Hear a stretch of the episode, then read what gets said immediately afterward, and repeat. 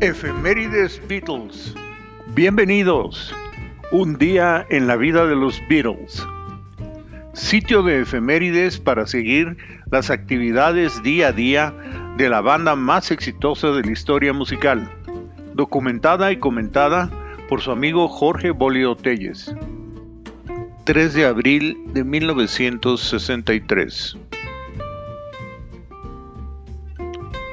Los Beatles aparecen por primera vez en el programa Easy Beat, grabando en The Playhouse Theatre de Londres ante público el programa producido por Ron Belcher con el presentador Brian Matthew. Los ensayos comenzaron a las 5 y media de la tarde y se grabaron de 8 y media a 9.45 de la noche. En total, interpretaron tres canciones, Please Please Me, Misery y From Me to You, para ser transmitido el programa en abril 7 de 10.31 a 11.30 de la mañana. Abril 3 de 1963. Los Beatles acuden a The Playhouse Theatre grabando frente a público para el programa de revisión de discos Going Up. John y Paul son sentados en el panel con Laura Lee y Claire O'Rourke, revisando nuevos sencillos de Bear Guidon, Cleo Lane, The Vernon Girls y Tommy Roy. Cada miembro del panel recibió un salario de 1.05 libras. Abril 3 de 1964. En los estudios Twickenham Film, los Beatles filman un corto para la promoción de la película La noche de un día difícil. Abril 3 de 1964. En los estudios de filmación Twickenham en St. Margaret's, Twickenham, los Beatles graban para Thine Tees Television, una franquicia de ITV, para su programa del noroeste de Inglaterra, Star Parade, con el presentador Adrian Cairns. Respondiendo a preguntas del público, más una breve charla con el presentador Cairns, editada a 6 minutos, que se transmitiría en abril 9 de 10 a 10.40 de la noche. Abril 3 de 1964. The Beatles colocan sus discos sencillos en los primeros seis lugares de las listas de Sydney, Australia. Abril 3 de 1965. Transmisión de la grabación de marzo 28 de 1965 para el programa Thank Your Lucky Stars de 5.50 a 6.35 de la tarde. Abril 3 de 1967. En el estudio 1 de Abbey Road Studios en Londres, de 7 de la tarde a 3 de la mañana, se graban los toques finales a la rola Within Without You, haciendo un doblaje sobre la toma 2. Fue la última rola en grabarse para el álbum el sargento Pimienta, únicamente con George Harrison en esta sesión de 11 horas y media.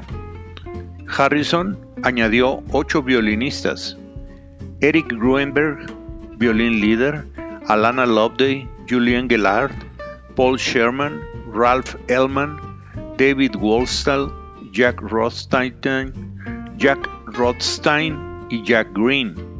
Tres chelos, tocados por Reginald Kilby, Alan Ford y Peter Bevan.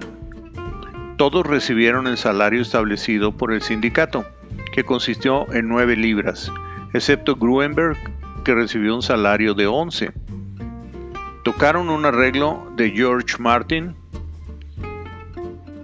a quien se le pagó 33 libras por ese trabajo, todos dirigidos por el mismo Martin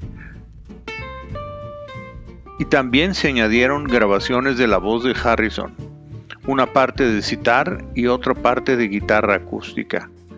Todo bajo la producción del mismo George Martin, Jeff Emerick y Richard Lush.